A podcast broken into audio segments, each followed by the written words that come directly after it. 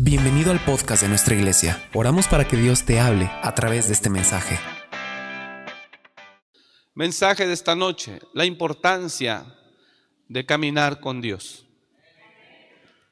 La importancia de caminar con Dios tiene que ver con tener presente a Dios en todo momento. ¿Qué es caminar con Dios? Caminar con Dios es en verdad considerar a Dios en todo lo que voy a hacer. ¿Cómo se llama el mensaje esta noche? La importancia de caminar con Dios. Si usted es cristiano, escúcheme esto por favor. Si usted es cristiano, pero usted no tiene presente que es necesario que usted considere a Dios en su vida, entonces usted tiene serios problemas o un alto riesgo de extraviarse. El verdadero cristiano, diga conmigo, el verdadero cristiano siempre tiene presente a Dios en su vida. El verdadero cristiano, diga conmigo, el verdadero cristiano, dígalo fuerte, el verdadero cristiano siempre tiene a Dios presente en su vida. Número uno. Número dos, diga conmigo, el verdadero cristiano le preocupa hacer algo sin que Dios esté de acuerdo con él. El verdadero cristiano siempre le interesa, siempre le interesa no hacer nada que no sea la voluntad de Dios. Siempre, hermano. Un verdadero cristiano ama a Dios y lo tiene tan presente como si fuera un integrante más de su familia. Aunque Dios es mucho más que un integrante de nuestra familia. Un verdadero cristiano difícilmente hará algo sin considerar a Dios en su vida. Si usted es un cristiano que hace muchas cosas y ni siquiera le pesa el no haber tomado en cuenta a Dios, tengo mis dudas que usted pueda ser un buen cristiano o un buen hijo de Dios. La gente del mundo, ¿sabes por qué solo se encomiendan a Dios? La gente del mundo, la mayoría que profesan catolicismo, ¿por qué solo se encomiendan a Dios en su día? Pasan por un templo, se persinan, tal vez se levantan en la mañana, se persinan, Tal vez se van a dormir, se persinan y se rezan un Padre Nuestro, un Ave María, no sé. ¿Por qué esa gente solo hace eso? Porque el creer en Dios solo los lleva a hacer lo que hacen.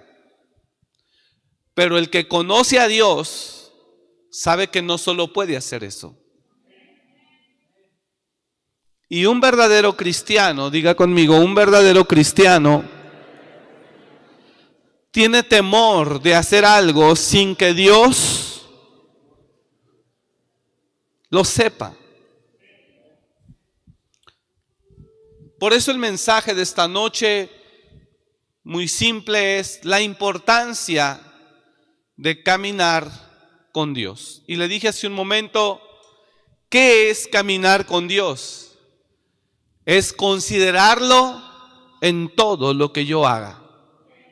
Caminar con Dios es considerar a Dios en todo lo que yo haga. El cristiano de hace 20 años, todo lo que se presentaba como proyectos, oportunidades, ¿sabe qué decía? Vamos a orar. El cristiano de hace 20 años siempre decía, vamos a orar hermano y dejemos que el Señor nos guíe. Así que para mí un verdadero cristiano tiene presente a Dios y no hace nada, no hace nada sin estar seguro que el Señor esté con él. Repito, ¿qué es caminar con Dios? Por eso el mensaje es la importancia de caminar con Él. ¿Qué es caminar con Dios? Es no hacer nada sin considerarlo a Él.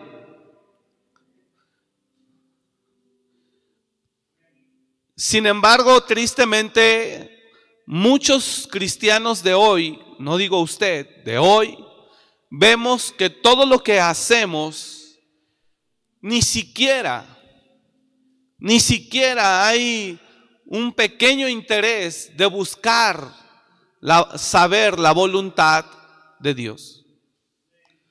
En el libro de los Hechos estaban reunidos los pastores, los apóstoles, profetas y maestros, y estaban buscando saber la voluntad del Señor a quienes era quien él quería enviar o que fueran. Y dice que estaban ellos orando y ayunando. Y el Espíritu Santo dijo, apartadme a Saulo y a Bernabé, o a Bernabé y a Saulo para la obra a la que los he llamado. Eso significa que los apóstoles no estaban queriendo hacer lo que querían, ellos estaban buscando la dirección de Dios. Y un cristiano, diga conmigo, un cristiano que le interesa caminar de la mano de Dios, siempre va a buscar tener la dirección de Dios. Siempre. El Espíritu Santo habla y dice, habiendo entonces en la iglesia que estaba en Antioquía profetas y maestros, Bernabé, Simón el que se llamaba Níger, Lucio de Sirene, Manaén el que se había criado junto con Herodes el tetrarca y Saulo, ministrando estos al Señor, o sea, adorando, cantando, orando y ayunando, buscaban que el Señor hablara y dijo el Espíritu Santo, apartadme a Bernabé y a Saulo para la obra a la que los he llamado. Cuando el cristiano, el verdadero cristiano, no busca a Dios ni considera a Dios en todo lo que va a hacer, lo más seguro es que se equivoque. En esa misma historia, usted y yo leemos claramente que dice, apartadme a Saulo y a Bernabé, a Bernabé y a Saulo, perdón, para la obra a la que los he llamado. El Señor habla solamente de dos personas. Sin embargo, ahí usted ya conoce, se lo he dicho, el sobrino de Bernabé le dice, tío Bernabé, ¿puedo ir con ustedes? ¿Puedo ir contigo? Y Bernabé acepta que su sobrino vaya. Eso ya no lo dijo el Espíritu Santo. Hoy hay tanta ligereza para tomar un novio o una novia. Hoy hay tanta ligereza para cambiarse de casa. Hoy hay tanta ligereza para conducirse según su conveniencia o sus intereses y ni siquiera consideramos a Dios en lo que estamos haciendo o lo que vamos a hacer. Por eso esta noche yo le estoy enseñando que un verdadero cristiano, dígalo conmigo por favor, un verdadero cristiano siempre busca considerar a Dios en todo lo que piensa hacer. Siempre. Ahora le voy a decir por qué un verdadero cristiano siempre considera a Dios. Ahora se lo voy a decir. Pero en el caso de, aquí de Saulo y Bernabé, o Bernabé y Saulo, el Señor fue muy claro y solamente Dios habla de Bernabé y Saulo. Y Marcos, Juan Marcos se les pega ese ya no fue un asunto profético de reino, ese ya no fue un asunto que tenía que ver con el cielo, ese ya fue un asunto que tenía que ver con hombres. Y entonces sale mal.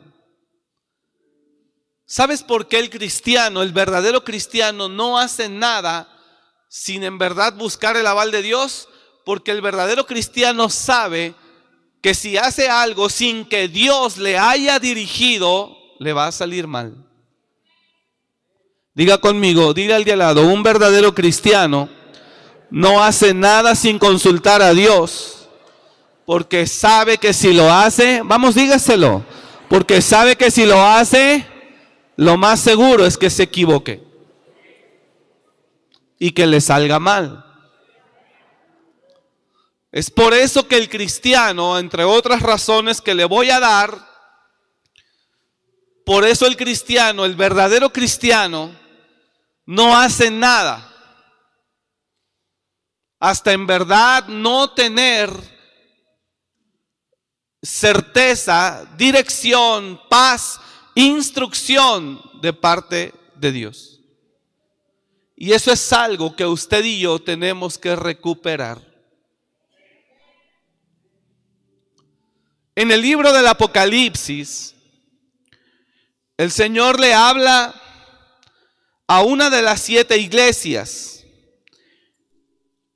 y le dice claramente, pero tengo contra ti que has dejado tu primer amor.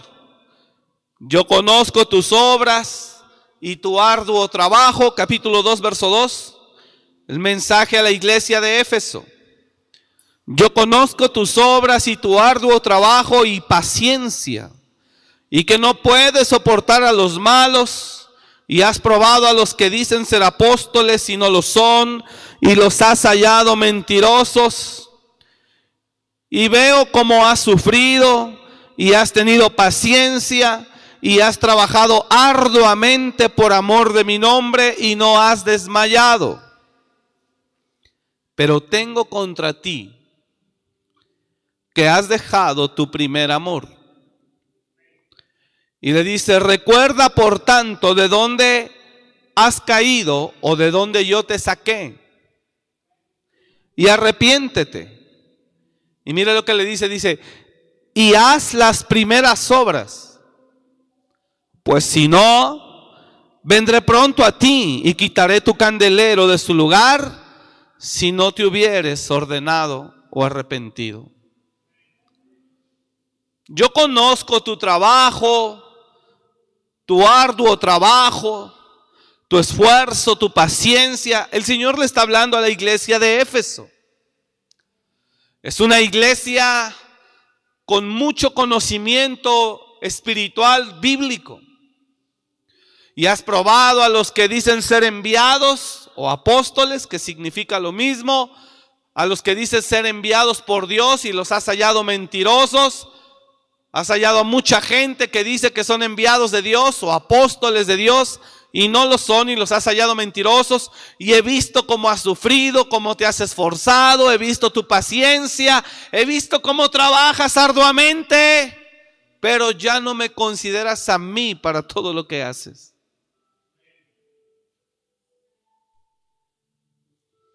Otra versión dice, pero he visto que no me amas como antes. He visto que no me tomas en cuenta como antes. Trabajas mucho, pero ya no te detienes un poco para lo que vas a hacer, primero buscarme. Y el cristiano de hoy tiene eso. Una influencia fuerte de humanismo opera en él. Porque el humanismo lleva, conduce a los seres humanos hacerles creer que ellos son dioses y que ellos tienen el poder de crear, de hacer, de realizar hazañas. Entonces Dios les está diciendo a ellos, ya no te importo, ya no me amas como antes, así que te recomiendo que vuelvas a hacer las primeras obras porque si no vendré a ti y quitaré tu candelero de su lugar. Entonces, quiero que usted me entienda que un verdadero cristiano en verdad siempre busca no hacer nada sin tener la aprobación de Dios. Desde invertir, desde adquirir, desde comprometerse, todo, diga conmigo todo. Invertir en algún lugar, adquirir algo o comprometerse con alguien. Un cristiano, un verdadero cristiano, al adquirir, al comprometerse o al invertir, todo, porque eso es lo que hace el ser humano continuamente, invierte, se compromete y adquiere. Todo lo que hace un cristiano, un verdadero cristiano, ya sea invertir, ya sea adquirir, o sea, comprometerse, el cristiano ora.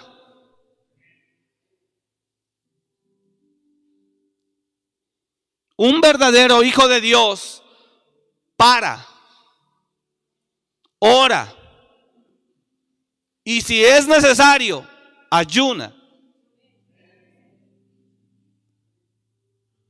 Y no hace nada, diga conmigo, y no hace nada hasta que no tiene certeza divina. Repito, pero el cristiano de hoy, mucha gente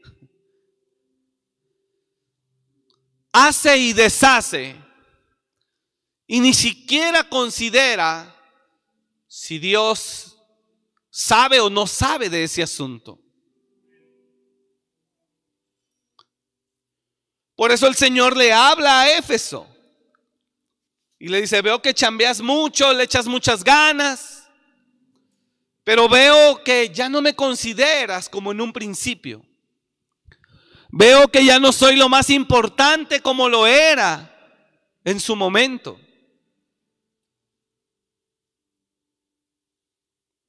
Entonces, ¿por qué un verdadero cristiano siempre tiene siempre considera a Dios en su vida antes de hacer algo. ¿Si está usted acá? ¿Por qué un verdadero cristiano siempre considera a Dios antes de hacer algo? Porque sabe, diga conmigo, porque sabe que si no lo considera, lo más seguro es que no le salga bien.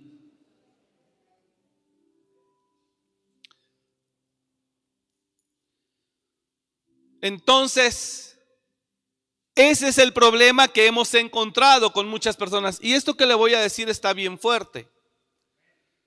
¿Por qué fracasa en una palabra el término, el reino de, Saúl?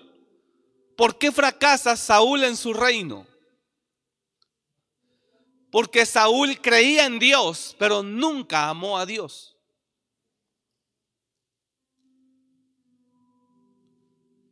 ¿Por qué fracasó Saúl como primer rey de Israel? Porque creía en Dios, pero nunca consideraba a Dios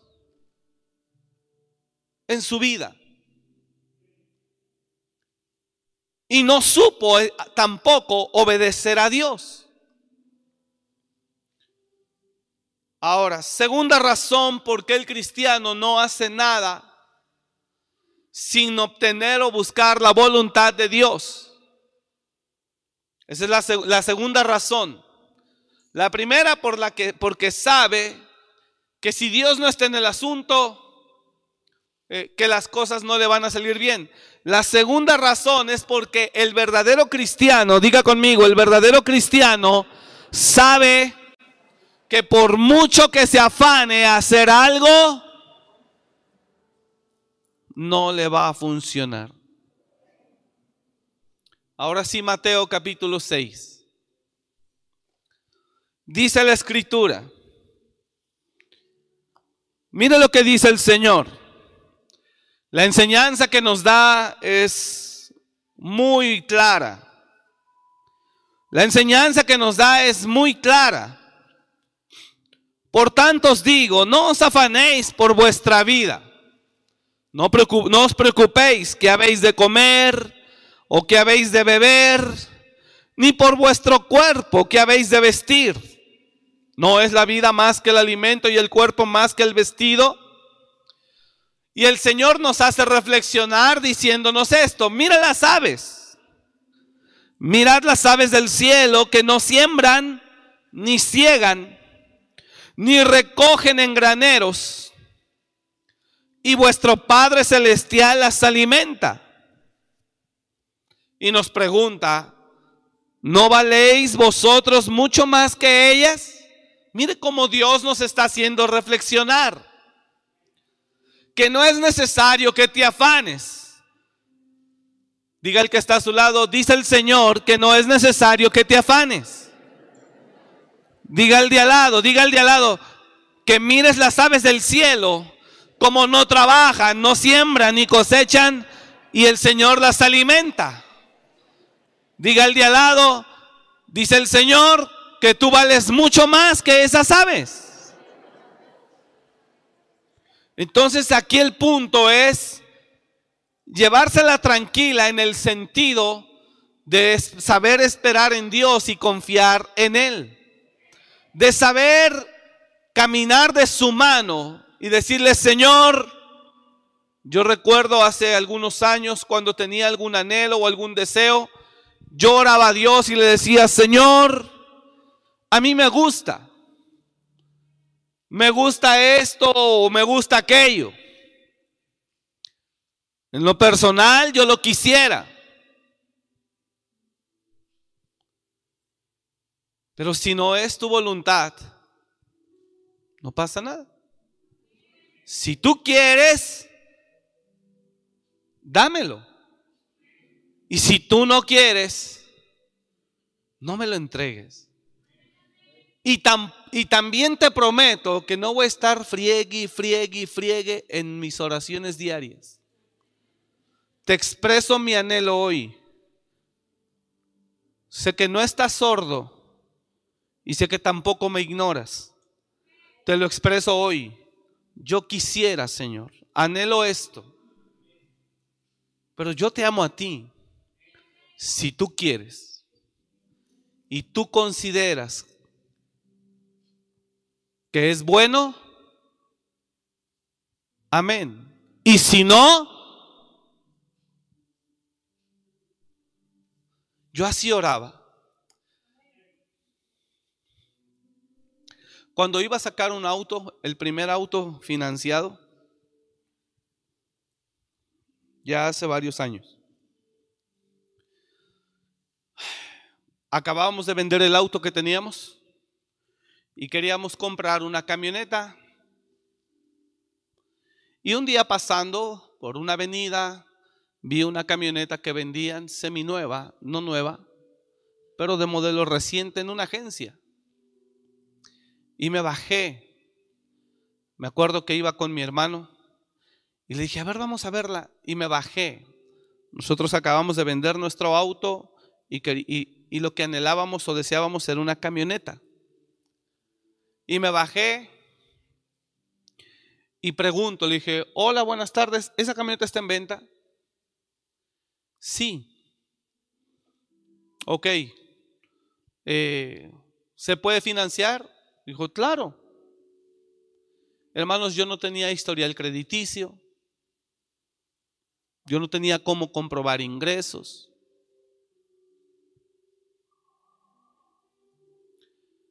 Entonces me dijo, sí, solo tráigame, usted es asalariado. Le dije, no. Bueno, entonces por medio de estados de cuenta. Pues qué estados de cuenta tengo, no tenía ni, tarjeta en el banco. Mi única tarjeta de débito era de Supercoppel. no, y no era ni de débito. Ah, no, sí era de débito. Supercoppel, imagínense. ¿Cómo te quiero, Coppel?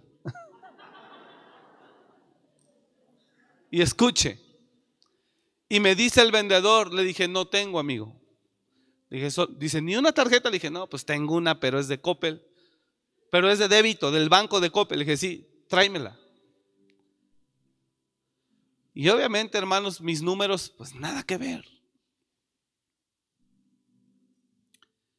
Déjamelos. Y le llevé los tres estados de cuenta, le firmé la solicitud.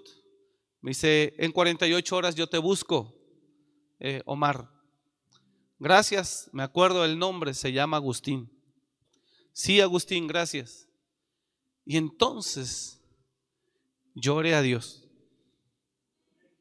Él ya sabía nuestro anhelo y se dio esa camioneta que costaba la mitad de una nueva. Y cuando yo fui y deposité esos papeles ahí, entonces fui a orar a Dios y le dije justo lo que le acabo de decir. Señor, a mí me gusta esa camioneta. Si tú quieres y te parece bien a ti, concédenosla. Y si no, tranquilo.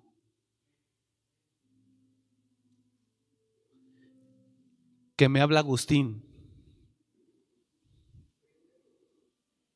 Hola Vicente, ¿cómo estás? Le dije, se equivocó de persona. ¿No eres Vicente Omar? Le dije, ah, sí. Yo me llamo Vicente Omar Jaramillo. Antes daba conciertos y cantaba, pero ahora, ahora soy pastor.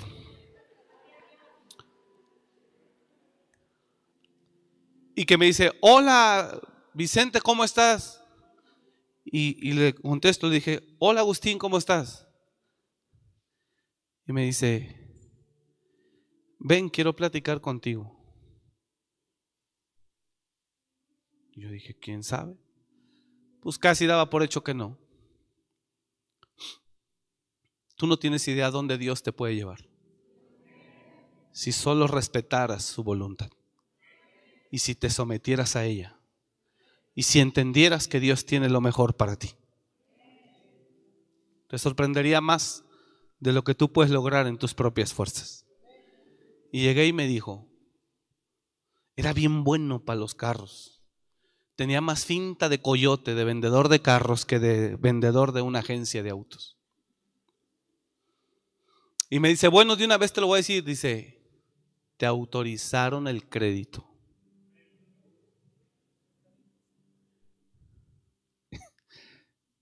y, yo le dije, ¿en serio? Dice, sí. Dice, te digo la verdad, tengo 17 años dedicándome a esto. Yo no te dije nada, dice, pero cuando me entregaste tus estados de cuenta, me diste lástima. Yo dije, no se lo van a dar. ¿En serio, hermano? ¿Sí me está escuchando? Dice, y estoy sorprendido. Porque está autorizado. Así que trae tu enganche. Dios lo hizo. Porque Dios también cumple deseos.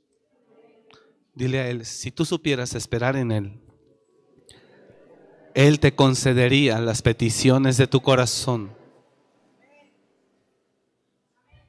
¿Cómo Dios puede conceder los anhelos del corazón de alguien cuando ese alguien sabe esperar en Él?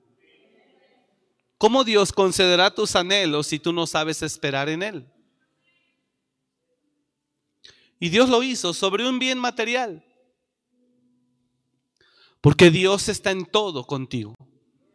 Y cuando tú tienes a Dios en primer lugar, diga el de al lado, y cuando tú tienes a Dios en primer lugar, también Él te tiene en primer lugar a ti. Y cuando Dios ve que tú lo amas y cuando Dios ve que lo tienes presente y cuando Dios ve que no quieres hacer nada que no sea su voluntad y cuando Dios ve que no das un paso sin preguntarle a Él y cuando Dios ve que tú lo tienes presente a Él en todo lo que haces, el Señor también te tiene presente a ti.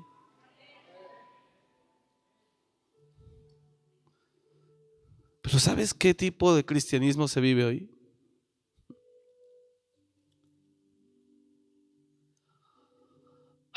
Vamos, nos rebelamos, nos vale un comino, hacemos lo que queremos y después regresamos. Ya estoy aquí, Señor. Bendíceme.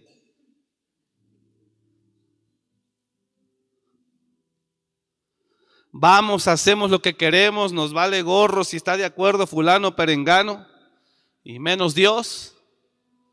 Y después regresamos. ¿Puede orar por nosotros? ¿Nos puede bendecir? Pues sí, hermano, yo lo puedo bendecir, pero yo no soy Dios.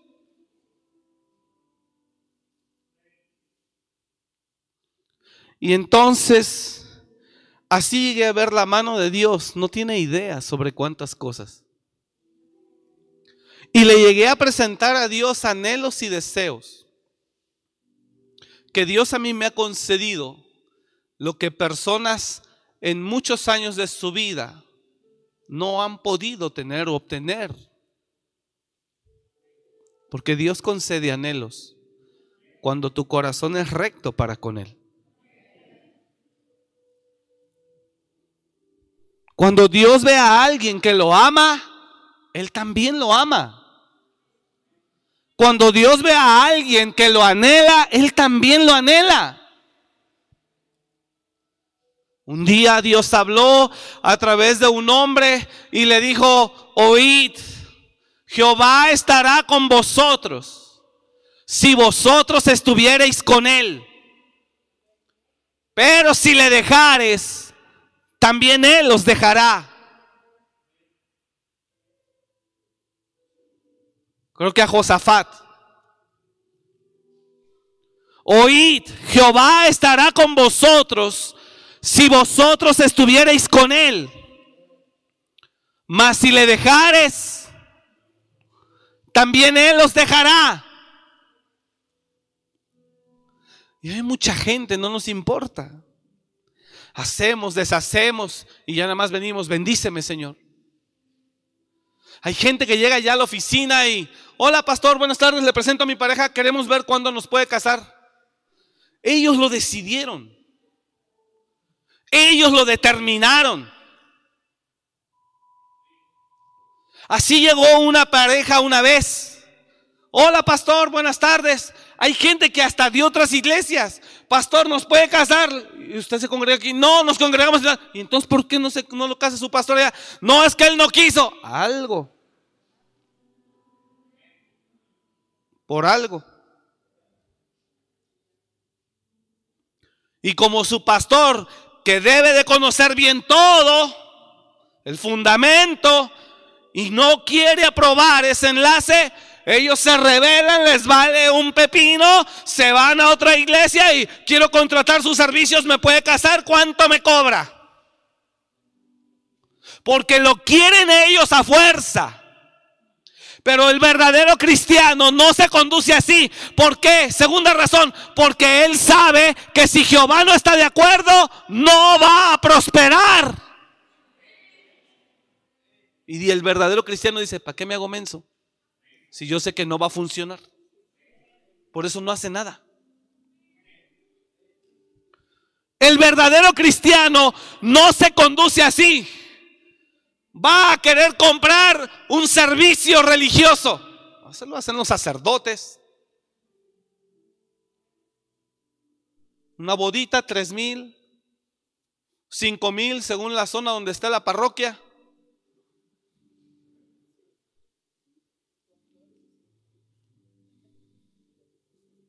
Hasta la viuda cuando es velorio va. Estamos contigo, hija, pero págame. Mi más sentido pésame, pero son dos mil de mis honorarios.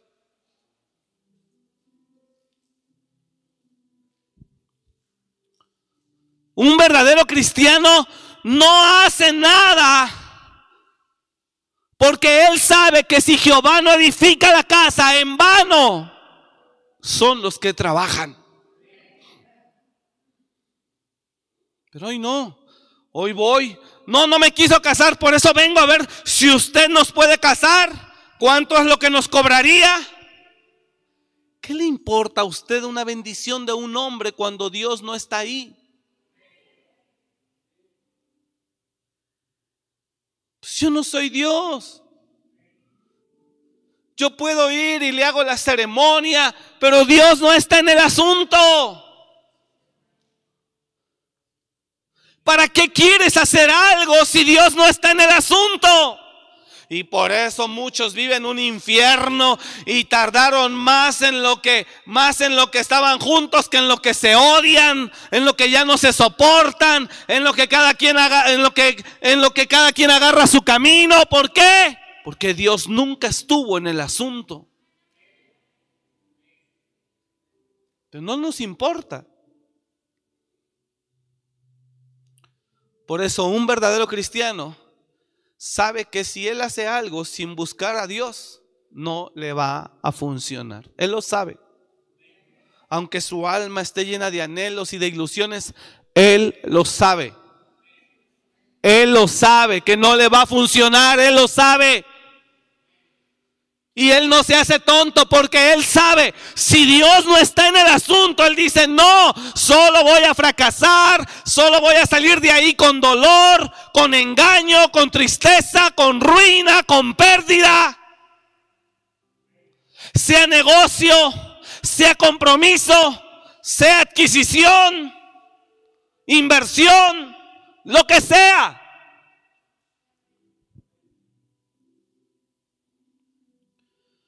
Y por eso el reinado de Saúl fracasa.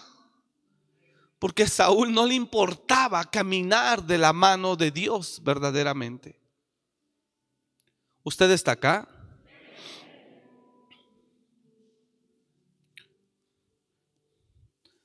Iba a hablar más adelante sobre Asa. Y salió al encuentro de Asa. Y le dijo, oídme Asa y todo Judá y Benjamín.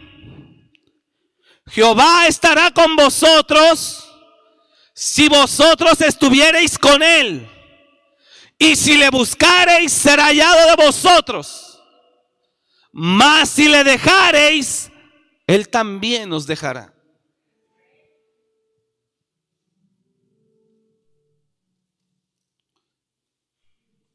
Mira hermano, el hombre en sus propias fuerzas, es difícil que salga adelante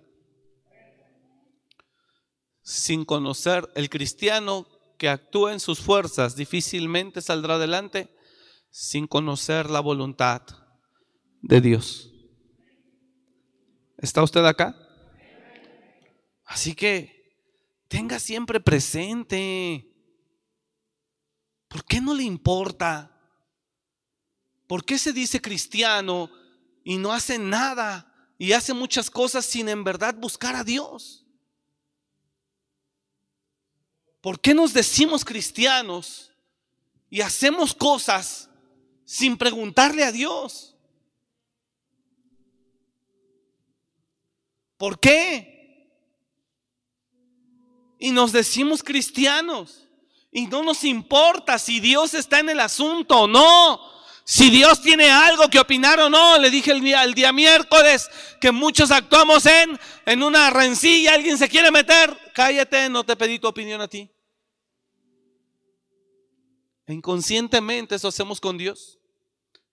Y hablaba yo de Asa el día miércoles, cuando Asa eh, en un principio se apoyó en Dios.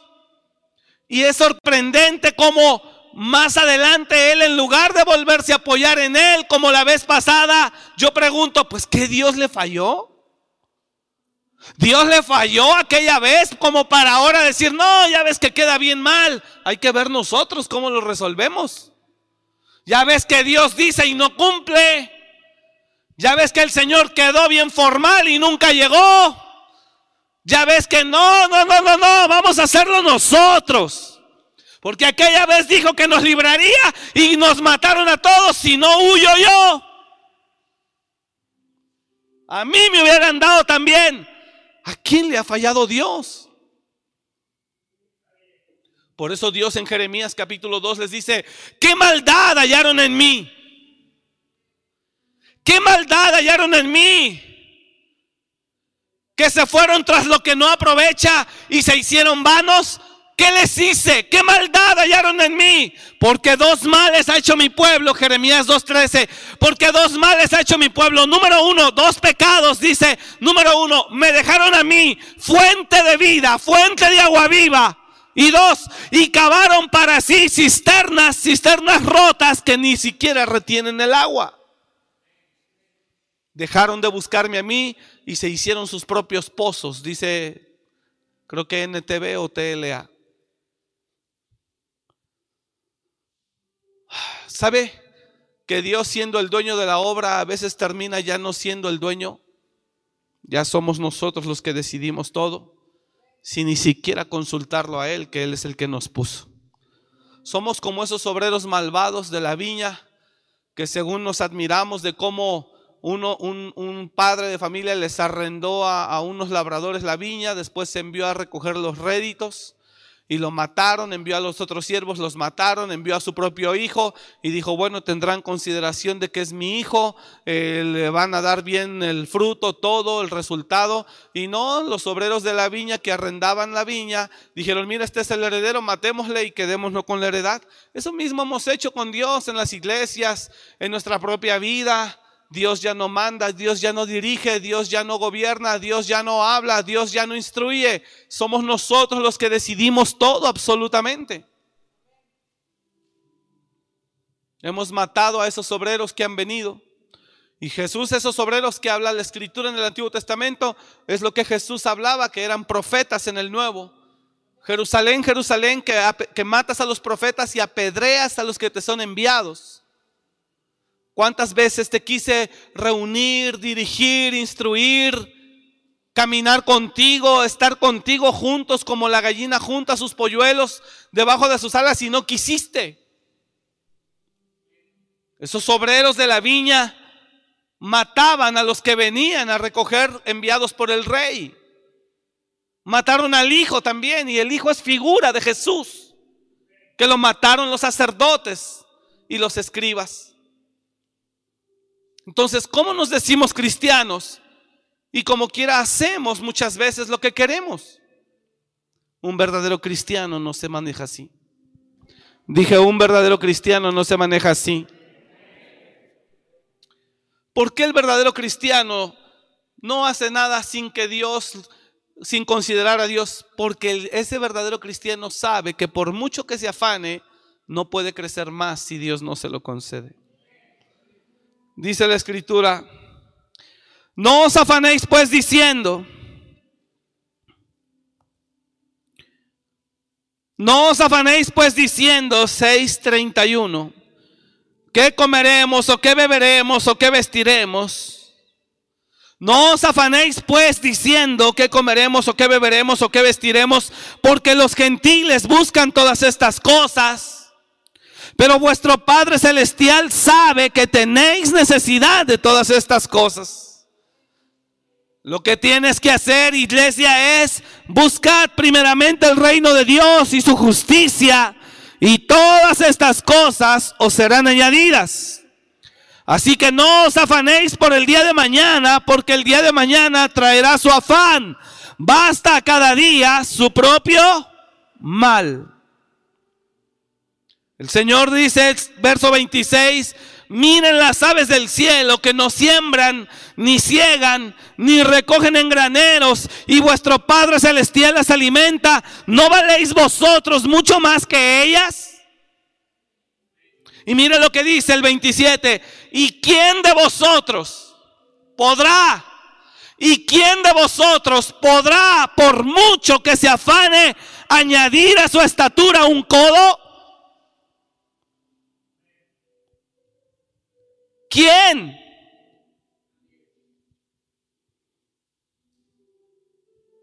¿Quién podrá crecer más? ¿Y quién de vosotros podrá, por mucho que se afane? ¿Sabes qué significa? Que desde el momento que eres hijo de Dios, Dios es el que determina tu avance. Y lo que Dios quiere es que crezcas, pero que crezcas en entendimiento, en sabiduría, en espíritu. Porque cuando el cristiano crece en entendimiento, en sabiduría y en espíritu, con ese crecimiento que obtuvo puede manejar lo terrenal, lo material.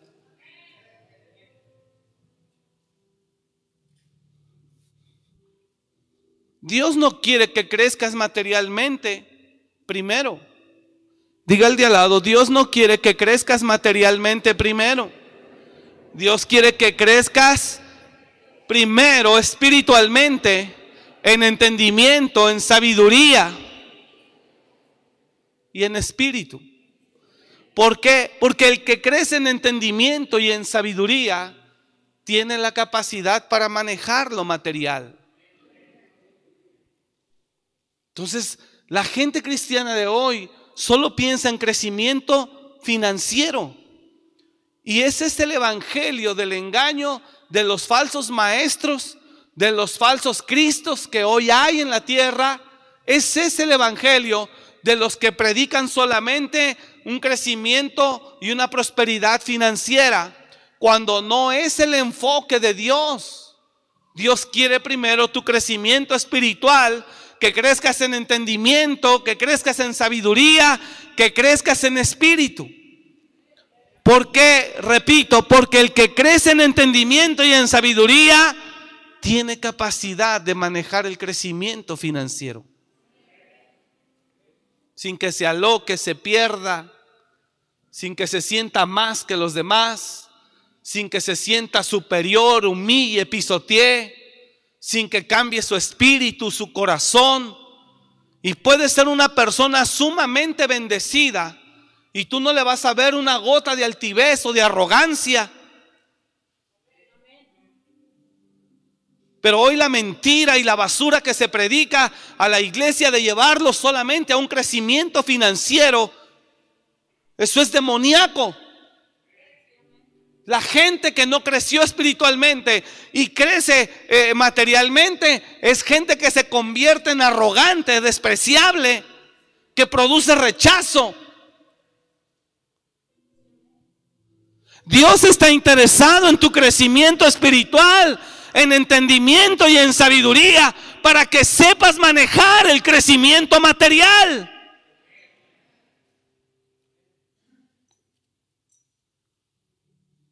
Por eso hay muchas personas que de repente llega, wow, pum, crecimiento, no espiritual, sino económico. Y la persona nos perdemos. Nos perdemos completamente. Por eso el Señor dice, el cristiano que no quiere crecer espiritualmente, pero sí quiere crecer materialmente, por mucho que se afane, no podrá añadir un codo más a su estatura. Porque todo ese capítulo 6, del verso 25 al 34, póngame atención, tiene que ver con estabilidad material, comida, vestido, calzado. Eso está hablando de un crecimiento, dice Dios. No, no te afanes por eso, yo te lo voy a dar. Mi interés es que crezcas espiritualmente primero. El que crece espiritualmente tiene la capacidad para poder manejar el crecimiento material que pueda venir a su vida. Y esa es la razón por la que Dios a mucha gente no le ha podido liberar su herencia. No le ha podido liberar la promesa. Porque el crecimiento espiritual que Dios necesita que tengas o demuestres, aún no lo ve reflejado en ti. Entonces, ¿cuál es la voluntad de Dios, hermano? Un verdadero cristiano siempre tiene, siempre busca no hacer nada si no es la voluntad de Dios. Y ahí es donde usted y yo nos tenemos que enfocar, Señor, yo quiero no hacer nada sin consultarte a ti. No quiero hacer nada sin que tú me dirijas, sin que tú me des la certeza, sin que tú me des la paz, sin que tú me des la dirección. No quiero hacer nada, Señor, sin considerarte a ti. Porque tú eres mi Dios, porque tú eres mi Padre, porque tú eres el que me dio todo, el que me levantó, y en la Biblia, ya no tengo el tiempo, pero en la Biblia está muchas veces que las personas cuando hacían lo que el Señor les decía o buscaban esa instrucción de Él, todo salía bien. Y cuando no lo hicieron, ¡pum! Ahí se veía. Josué, David. Entonces, un verdadero cristiano, yo no sé si usted es un verdadero cristiano, esa es la verdad. No lo sé. Porque solo usted sabe cómo se maneja. Solo usted sabe que dice sí, que no, que invierte, que adquiere, que decide. Solo usted lo sabe. Pero es muy claro. Un verdadero cristiano siempre tiene, dígalo conmigo, un verdadero cristiano siempre tiene presente a Dios. Siempre, diga el de al lado, siempre. Siempre lo tiene presente y ora mucho y le pide que le muestre y le pide que le guíe y le pide que le revele y le pide que le enseñe siempre. Termino. Ponga atención aquí, por favor. Gedeón está recogiendo un poco de comida antes que los madianitas vengan a quitarles la comida. Ponga atención. Viene a recoger él un poco de alimento y de repente un ángel está ahí parado sobre un árbol en forma de persona, de humano, y le dice, Jehová está contigo, varón esforzado y valiente. Y le dice, ¿y si Jehová está con nosotros? ¿Por qué nos ha acontecido todo esto? Y ese hombre le dice, te voy a levantar para que liberes a, mi pueblo Israel. Y entonces Gedeón no hace las cosas a la ligera. Diga el de al lado, Gedeón no hace las cosas a la ligera. Ahorita voy a aplicar esto. Bueno, de una vez lo aplico. ¿Te quieres divorciar? ¿Ya le preguntaste a Dios? ¿O nomás es por el odio, rencor y resentimiento que traes en el corazón? ¿Te quieres casar? ¿Ya le preguntaste a Dios? ¿Quieres hacer esto, aquello? ¿Ya le preguntaste a Dios? ¿Quieres comprar aquello? ¿Ya le preguntaste a Dios? Gente que dice que es cristiana y hasta le sirve y ya se acaba con Dios, pero se quiere divorciar. Y le importa un pepino si a Dios le importa o no. Ah, pero ahí está sirviendo a Dios. Digo, ya Dios te dijo que sí. Porque si te dijo que sí, ¿qué importa lo que yo diga? Lo importante es que Dios te dijo que sí.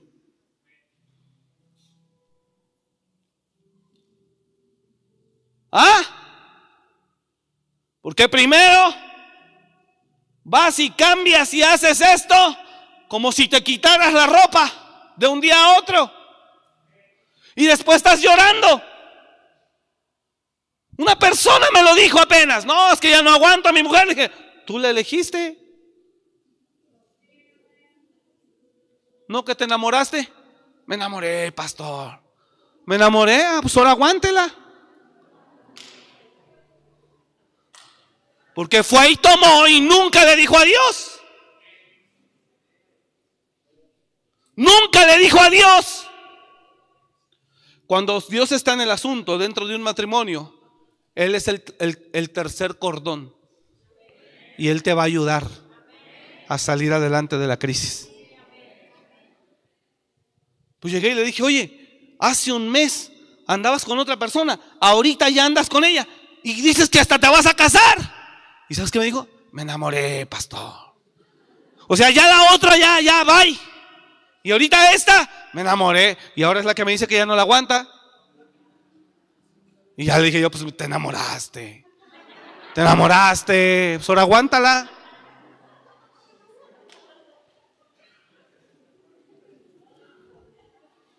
¿Ah? Y ante esas decisiones no hay psicólogo que te ayude.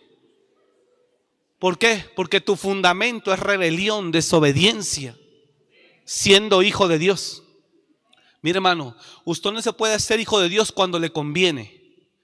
Porque la criatura es un ser humano aquí en la tierra.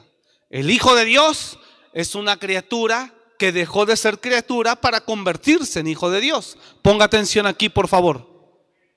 Así que lo que Dios tiene para las criaturas es una cosa, pero los que Dios tiene para los que son sus hijos o se convirtieron en sus hijos es otro nivel. Pero no puedes ser hijo, dile al de al lado, no puedes ser hijo cuando te conviene y no puedes querer ser criatura cuando te conviene. Ahora, póngame atención acá, por favor. En el mundo hay criaturas. Diga conmigo fuerte, en el mundo hay criaturas. No, ya me estoy enojando, ya me cayeron gordos, ahora sí. En el mundo hay criaturas y en el mundo hay hijos de Dios. Dile al de al lado, en el mundo hay criaturas y en el mundo hay hijos de Dios. ¿Me está comprendiendo? Ahora escúcheme por favor. Una criatura es un ser vivo en el mundo. No está obligado a creer en Dios. No está obligado a obedecer a Dios. No está obligado a someterse a los preceptos de Dios. Porque es una criatura. Puede vivir como quiera, cuando quiera, donde quiera y a la hora que quiera puede hacer lo que quiera. Una criatura. Por eso a esas criaturas Dios no las obliga a nada, pero tampoco Dios tiene para ellos reservado nada. Ponga atención, por favor. Una mujer tenía una hija enferma y se acercó una mujer y le dijo, Señor, Jesús, socórreme. La mujer sirofenicia. Mi hija es gravemente atormentada por un demonio. Jesús se fue de largo, como si no lo hubiera oído. Cuando la mujer mira que Jesús no la pela, ella se va y se le tira enfrente, Señor, socórreme. Y Jesús dice, no está bien tomar el pan de los hijos, no de las criaturas, de los hijos. No, es que somos bien gandallas. Cuando nos conviene, somos criaturas, tú no te metas Dios en mi vida, yo sé lo que hago. Y cuando estamos que nos lleva la fregada, eh, Señor, aquí estoy, ayúdame. Ah.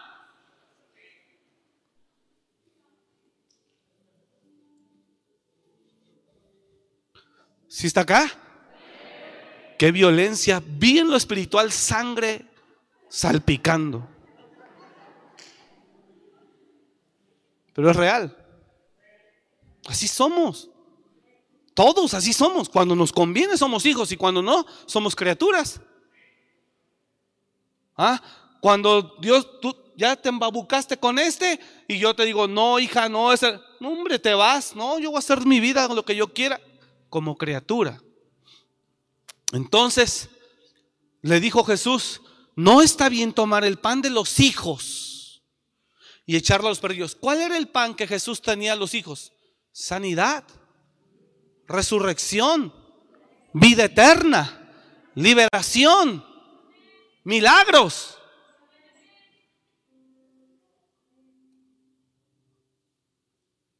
Y Jesús fue muy claro y dijo, no está bien tomar el pan de los hijos y echarlo a los desconocidos o a los perrillos.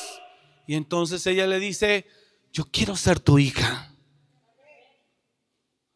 Sí, Señor, pero aún los perrillos comen de las migajas que caen de sus amos. Socórreme, creo en ti. Mi hija es atormentada y sé que tú la puedes sanar. Quiero ser tu hija, ayúdame. Y entonces Jesús dice, oh mujer, grande es tu fe, hágase como tú has dicho. Ahora escúcheme entonces.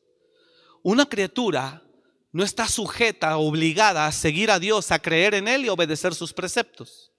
Una criatura no está obligada a no hacer nada sin consultarle a Dios. No, lo puede ignorar. Una criatura y Dios los respeta. Dios no los obliga, pero Dios no tiene nada para ellos. Ahora, póngame atención, si la criatura se quiere convertir en hijo de Dios, ahí ya cambia el asunto. Juan, mas a todo el que le recibió, le dio la potestad, la autoridad de ser hecho hijo de Dios. Entonces, si la criatura, diga conmigo, si la criatura se quiere convertir en hijo de Dios, ya Dios tiene herencia para los hijos. Ya no es criatura, ya es hijo. Y como hijo, heredero. Y coheredero con Cristo. Pero también como hijo queda sujeto al Padre. Sujeto a su enseñanza. Sujeto a su voluntad. Pero con derecho a un milagro. Con derecho a la vida eterna con derecho a ser protegido por Él, a ser bendecido por Él, con derecho, pero sujeto a la voluntad de Él, sometido a la voluntad de Él. ¿Ah? Entonces, somos hijos cuando queremos que nos bendigan, nos sanen, nos restauren, nos visiten, nos haga un milagro. Imagínense, ¿usted cree que no fue un milagro que me dieran un crédito? Cuando yo no tenía cómo comprobar. Y si le contara de ahí para adelante todo lo que ha ocurrido. Impresionante.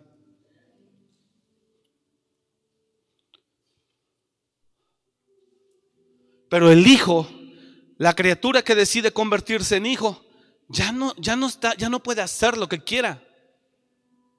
Y a muchos, cuando se nos mete algo en la cabeza o el diablo no lo mete, ya no hay quien se lo saque y hasta contra Dios. Y ahí sí se comporta como una criatura que, que no le pertenece a nadie. ¿Me está siguiendo? Entonces, ¿qué somos? ¿Hijos o criaturas? Dígale de al lado, ¿qué eres? ¿Hijo o criatura?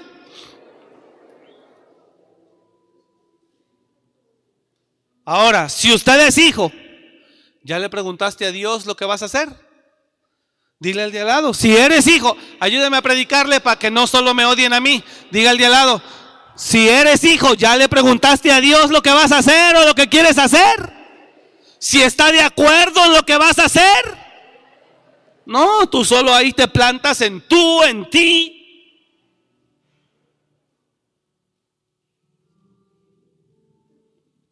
Entonces ahí donde debemos de ser definidos. Y si eres hijo, entonces el verdadero hijo no hace lo que quiere. Siempre confía y considera al Padre. Y si el Padre hoy dice no, Él sabe decir amén y aguanta. No se cambia de iglesia, ni se enoja contra el pastor, él espera.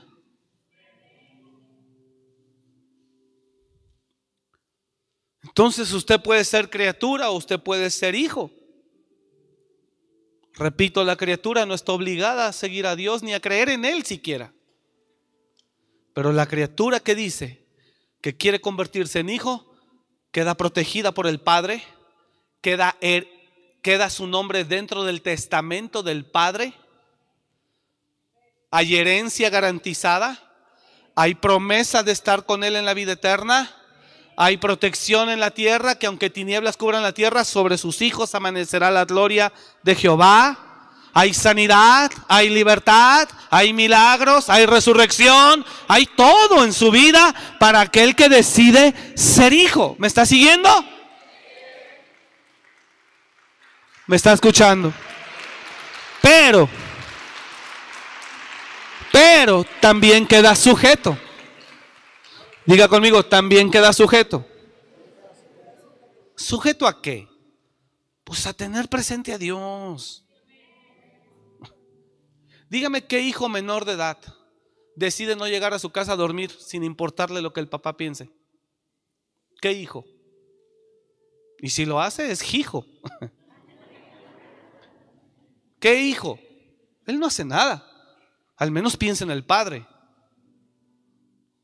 Un verdadero hijo considera a su padre. Yo quiero que usted entienda eso. Y con todo respeto lo digo y perdóneme, pero en verdad nos movemos como hijos cuando nos conviene. Y cuando no queremos que Dios se meta, somos criaturas. Eso tiene que cambiar. Tenemos que entender que como hijos tenemos que saber esperar en la voluntad y aceptar la voluntad. Hay gente que son hijos de Dios y que en esta pandemia perdieron un ser querido lamentablemente, están enojadas con Dios, enojados con Dios. Si eres hijo o hija, tú deberías de dar gracias a Dios. Y decirle, Señor, pues me duele en el alma, pero no te, no te, no te juzgo ni te cuestiono. Tu voluntad es perfecta. Y pues sí me duele, pero no tengo nada contra ti, Padre, porque tú eres perfecto en todos tus caminos. Y eres justo. ¿Cuántos sabemos que Dios es justo y recto? Él nunca, nunca, hermano, nunca le va a quitar. Al contrario, por el amor de Padre te dará más de lo que mereces. Porque te ama. Entonces, Él no merece que lo echemos a la hora que queramos de nuestra vida. Por eso, ¿ya preguntaste a Dios, tu Padre, si eso que vas a hacer o quieres hacer, Él está ahí? Entonces, considérelo y verás, verás cómo concederá las peticiones de tu corazón. Lo dice usted, usted sabe que lo dice la escritura, deleítate en el Señor y Él te concederá las peticiones de tu corazón. Encomienda al Señor tu camino, confía en Él y Él hará. Por eso, seguir a Dios o creer en Dios o seguir a Dios, perdón, hacer lo que yo quiera como hijo de Dios sin considerar a Dios, es un error.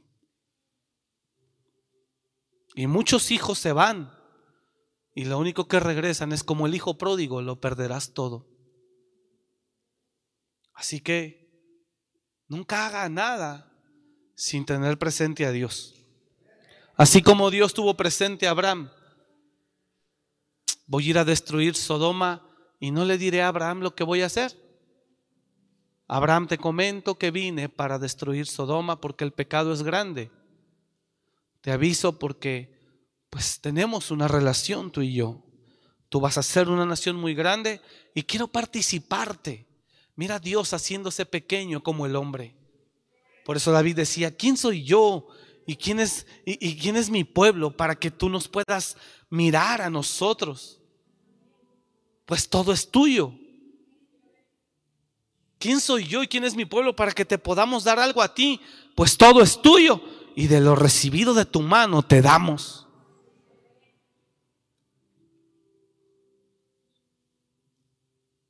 ¿Has considerado a Dios en todo lo que haces? Por eso a veces traemos mucho dolor y dice Dios, pues es que eso lo hiciste tu hijo. El mismo Abraham se metió en problemas. Dios le había prometido un hijo. Él se viajó con Sara en otros asuntos. Creyeron otra cosa. Lo hicieron. Dios dijo, bueno, yo no me meto, no me pides a mí consideración. Si tú me hubieras preguntado, oye Señor, mi esposa me acaba de decir que me acueste con, mi, con su esclava, y que el hijo que nazca en sus rodillas, pues será de ella y será nuestro. Tal vez así tú vas a conceder la promesa que nos hiciste de tener un hijo. Si, si Abraham le hubiera dicho eso a Dios, seguramente Dios le hubiera dicho, no es por ahí la promesa, yo te prometí un hijo y vendrá de Sara. Pero Abraham no quiso preguntarle a Dios lo que Sara le había, propuesto. Y Dios callado. Y así como tú todo lo que has decidido. Y todo lo que has vivido, Dios callado, dice, pues tú lo dijiste, tú lo hiciste, tú así quisiste. ¿Cuándo me preguntaste? ¿Cuándo me invitaste, hijo? ¿Cuándo me consideraste? Es más, debería estar ofendido que no me tomas ni en cuenta. Pero bueno, tú dale. Y entonces Dios dejó que Sara tuviera, eh, Agar, su esclava, tuviera intimidad con Abraham y queda embarazada. Desde el embarazo se le voltearon las cosas a Sara.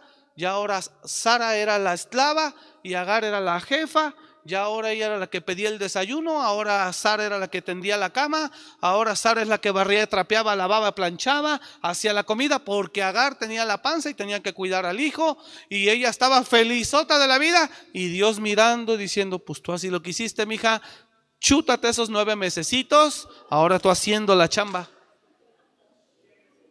Y crece el niño, y entonces antes de que naciera, Agar, Sara se queja con Abraham Dijo, no, pues es que mira, ahora ella, yo soy la esclava, ya se invirtió en los papeles. Y Abraham dice, yo no sé. Haz con ella lo que quieras. Y cuando crece, sigue la aflicción. Y Dios al margen. Usted está acá.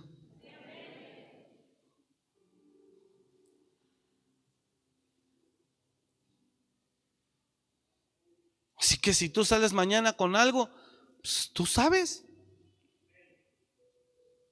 Por eso es importante, en verdad, un verdadero hijo decirle, Señor, no quiero hacer nada que tú no me dirijas.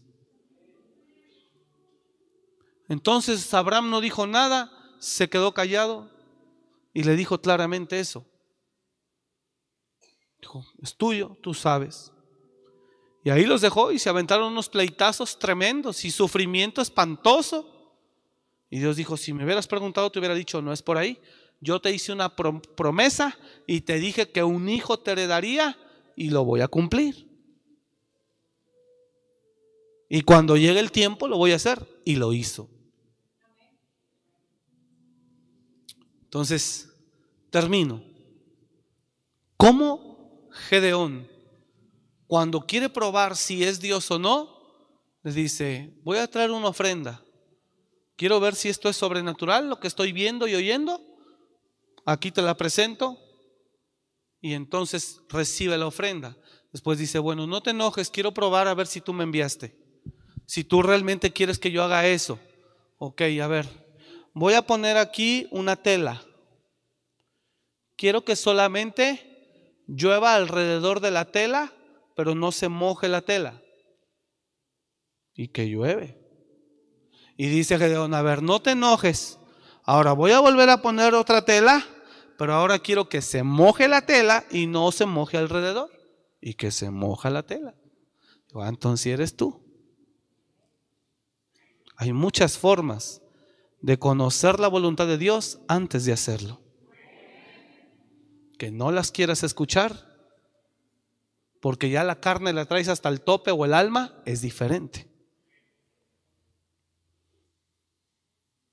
Que no las quieras escuchar es distinto. ¿Sí me está escuchando? Entonces, tratemos de volver a hacer las primeras obras. Y las primeras obras era tener presente a Dios. He aquí que yo pondré un vellón de lana en la era, y si el rocío, y si el rocío estuviera en el vellón solamente, quedando seca toda la otra tierra, entonces entenderé que salvarás a Israel por mi mano. Como lo has dicho. Siguiente. Y aconteció así. Pues cuando se levantó de mañana, exprimió el vellón y sacó de él el rocío, un tazón lleno de agua. Siguiente. Mas Gedeón dijo a Dios, no se encienda tu ira contra mí, si aún hablaré esta vez, solamente probaré ahora otra vez con el vellón. Te ruego que solamente el vellón quede seco y el rocío sobre la tierra. Y aquella noche lo hizo Dios así Solo el vellón quedó seco y en toda la tierra hubo rocío. ¿Ya hubo rocío en tu vida para hacer lo que vas a hacer? ¿Ya exprimiste el vellón? Vamos, contesta. ¿Ya exprimiste el vellón? ¿Para lo que vas a hacer? ¿Ya viste el rocío sobre la tierra y el vellón seco en la segunda noche?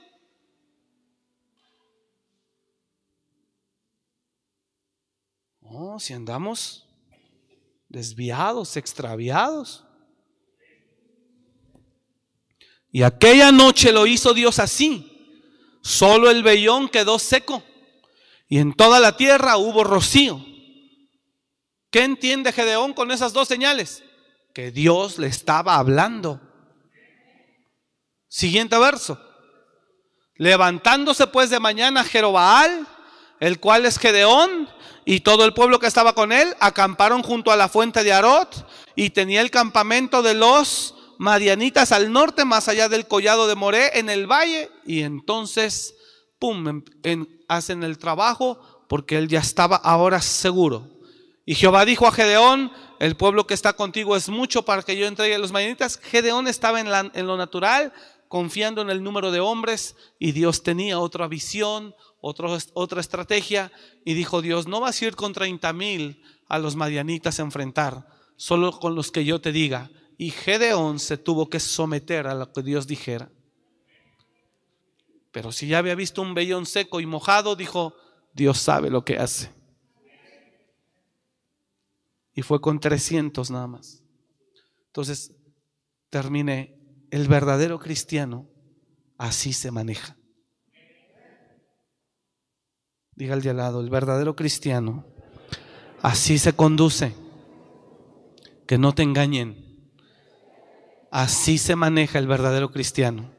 No hace nada sin buscar el aval de Dios. Ahora sí, dale un aplauso a Él con todo el corazón. Apláudale a Él en el nombre de Jesús. Guíanos, Señor.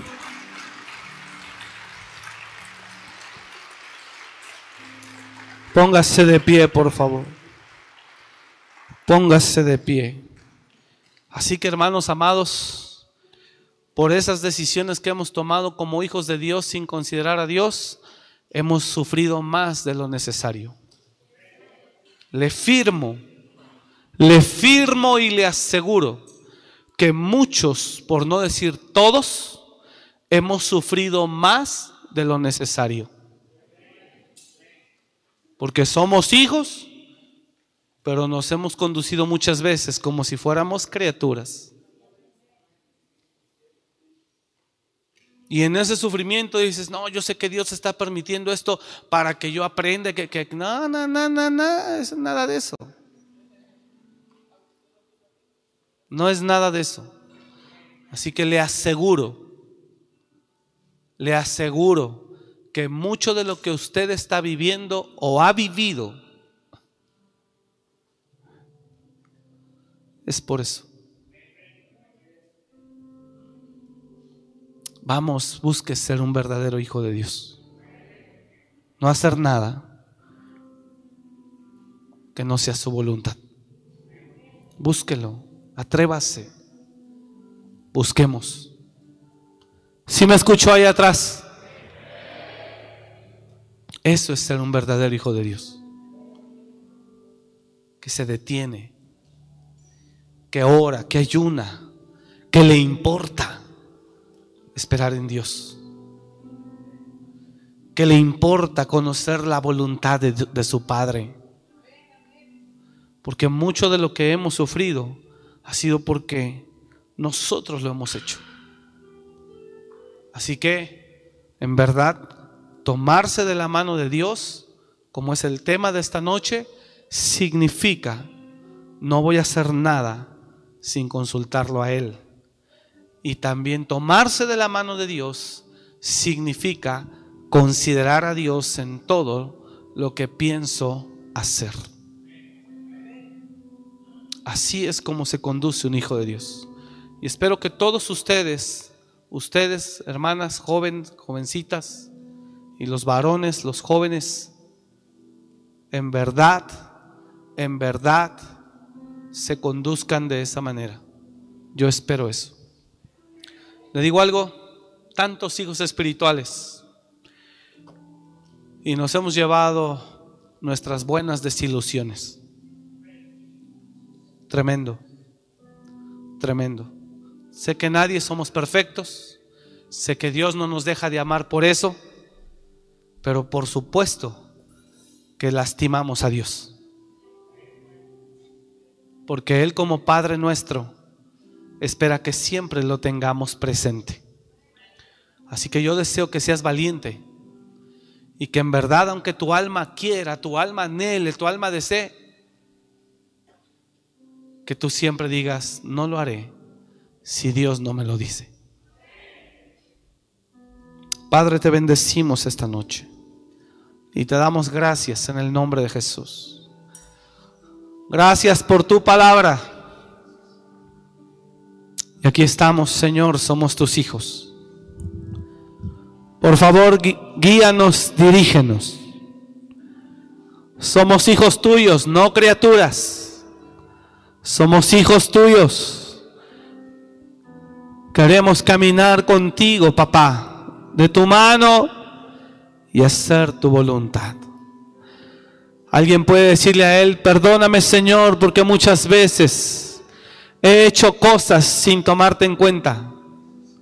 He hecho cosas, Señor, sin considerarte a ti, que eres mi Padre.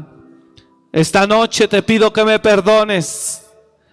Perdóname, Señor, porque he hecho cosas que no debo. Porque he pecado muchas veces, he fallado. Perdóname.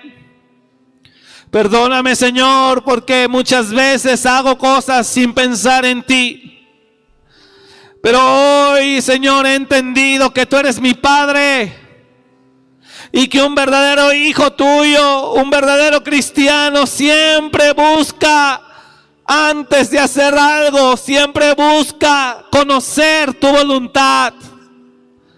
Siempre busca, Señor, conocer tu voluntad. Señor, aquí estoy. Y te pido perdón con todo mi corazón Aquí estoy, Señor, quiero ser como Gedeón. Alguien se lo puede decir a él. Quiero ser como Gedeón, Señor. No hacer nada sin estar seguro que sea tu voluntad. Quiero ser como Gedeón, Señor. Siempre llevar tu voluntad por delante. Siempre buscarte a ti primero. No hacer nada, Señor, que tú no me dirijas, que tú no me indiques. Ayúdame, Señor, guíame, dirígeme, tómame. Tómame, tómame. No quiero vivir ya conforme a la carne. No quiero vivir ya conforme a las emociones, al alma. Quiero vivir ya conforme a tu voluntad. Tómame, Señor, guíame. En el nombre de Jesús te entrego toda soberbia, toda rebeldía, toda rebelión de mi parte, toda desobediencia. Te entrego, Señor, toda altivez, toda soberbia, toda resistencia. En el nombre de Jesús. Te entrego hoy. Te entrego hoy, Señor. Te entrego hoy, Señor. Te entrego hoy, Señor, mi alma y mi corazón. Ya no quiero estar siendo impulsado, vamos, dígaselo. No quiero estar siendo impulsado por el odio, por el resentimiento de mi alma. No quiero estar siendo impulsado por el rencor, el resentimiento y la falta de perdón. Ya no quiero estar así. Hoy renuncio, hoy renuncio, hoy renuncio en el nombre de Jesús. Hoy renuncio.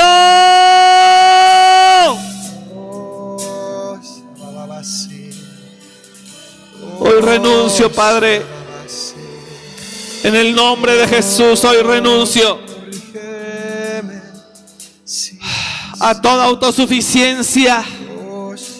A toda autosuficiencia. Benadad no es el que me ayudará. Benadad no es el que me librará. Y escúchelo, iglesia. Benadad no es el que te librará. Benadad no es el que te ayudará. Vuelve a Dios. Vuelve a hacer las primeras obras. Vuelve, vuelve, vuelve. Quebrantamos todo dominio demoníaco en tu alma. Quebrantamos toda obra del diablo sobre tu vida. Quebrantamos toda obra demoníaca, toda influencia demoníaca sobre tu corazón, sobre tu mente. Ahora, en el nombre de Jesús. En el nombre de Jesús se quiebra, se quiebra, se quiebra toda obra del diablo de rebelión, de soberbia, de orgullo, de altivez. Ahora se va, se va, se va. Se va, se va, se va, se va, se va, se va.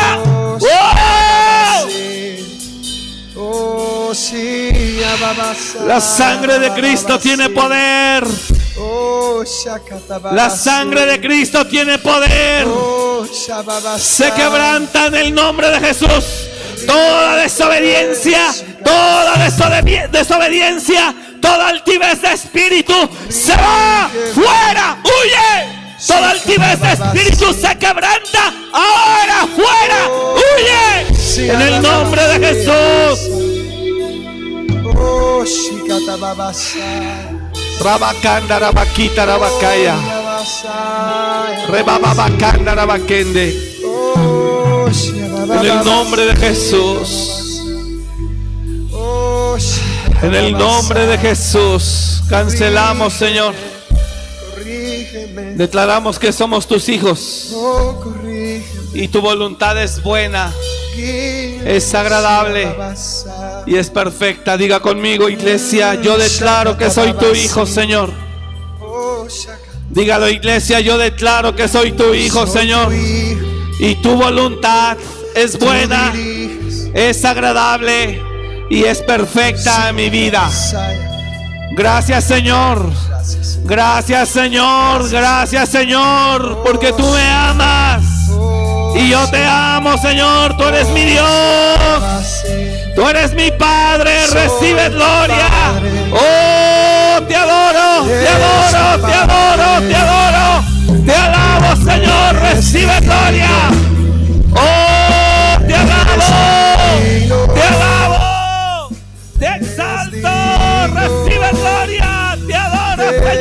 Señor. Adórelo a Él, precioso Dios. Te adoramos, te alabamos. No hay otro como tú. Oh, precioso Dios. Oh, te adoro, te adoro. Adórelo, adórelo. Solo unos segundos más, adórelo. Te adoro, Señor. Te amo, papá. Oh, te amo, papá. Tú eres mi Dios.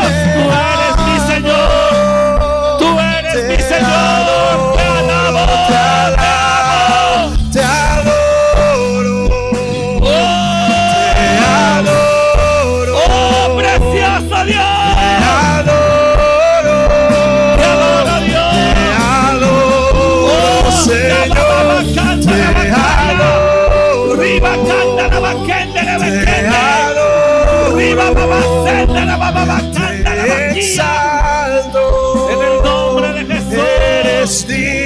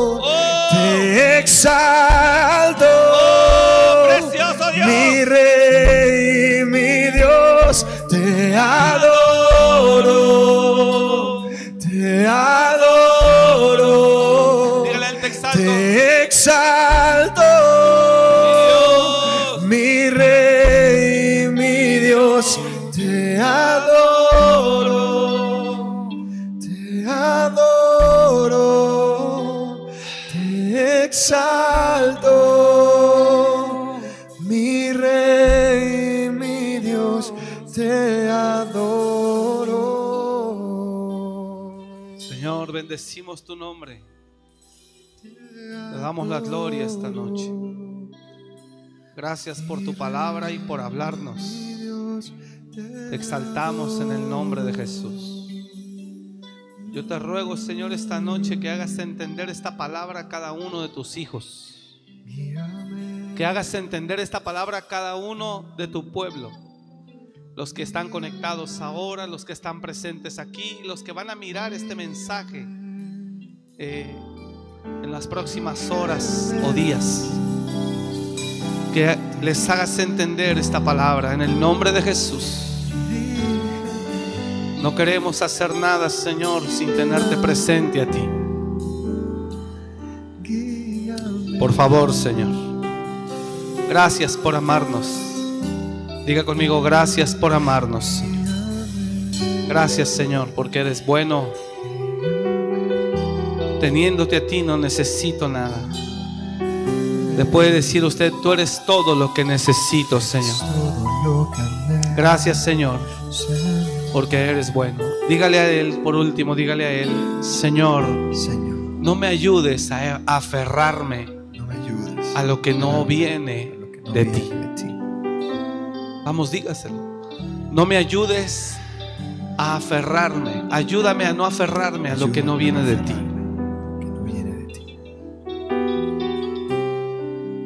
Ayúdame a no aferrarme Ayúdame a no aferrar a lo que no viene de ti, Señor. no viene de ti. Señor. Abre mis ojos, abre mi entendimiento espiritual Abre mi entendimiento. y déjame ver más allá lo que tienes para mi vida. Más allá. Ayúdame a no aferrarme, dígale, ayúdame a no aferrarme. Vamos, dígaselo. Ayúdame a no aferrarme a lo que no viene de ti, a lo que no tienes para mí. Ayúdame a no aferrarme.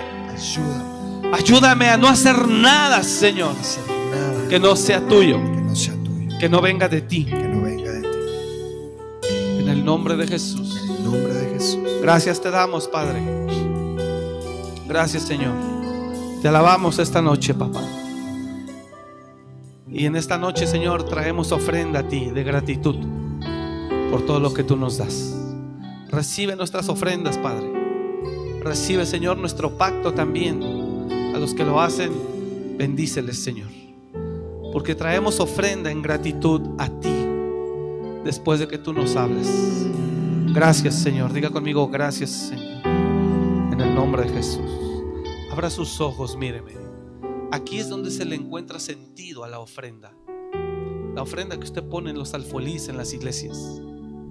¿Cuándo es cuando la iglesia ofrenda?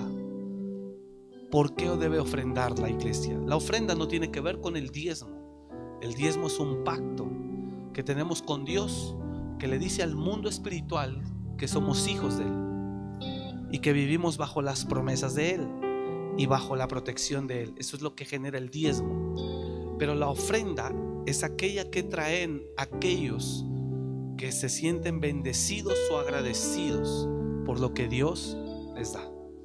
Y normalmente en cada culto, después de lo que Dios nos habla, una forma de honrar a Dios por su palabra, su bendición y su enseñanza es a través de la ofrenda. Y la ofrenda es un acto de generosidad y de amor que es espontáneo y que nace en el corazón de cada persona.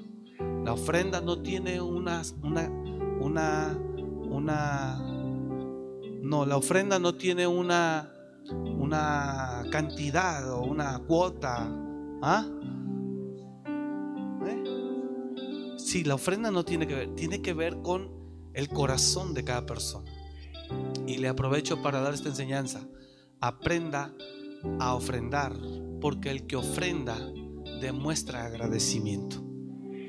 La ofrenda usted la pone suelta, lo que usted quiera, en el alfolí.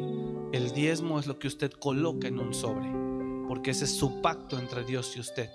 Y la ofrenda es una señal de honra, de reconocimiento y de gratitud a aquel que nos da todo. Siempre que reciba una palabra, usted debe de saber honrar a Dios con ofrenda, porque eso es lo que se hace normalmente. Amén. Entonces aprovecho para enseñarle cuál es la función de uno y de otro y por qué se debería hacer. Así que nunca te vayas después de recibir una palabra sin que en verdad le demuestres a Dios agradecimiento a través de tus ofrendas. Que Dios le bendiga. Gracias por venir. Lo esperamos mañana, sábado 8 de la noche. Jóvenes para todas las edades. Amén. Gracias por escuchar este mensaje. Comparte y suscríbete. Para más información de nuestro ministerio visita www.amoryrestauracionmorelia.org.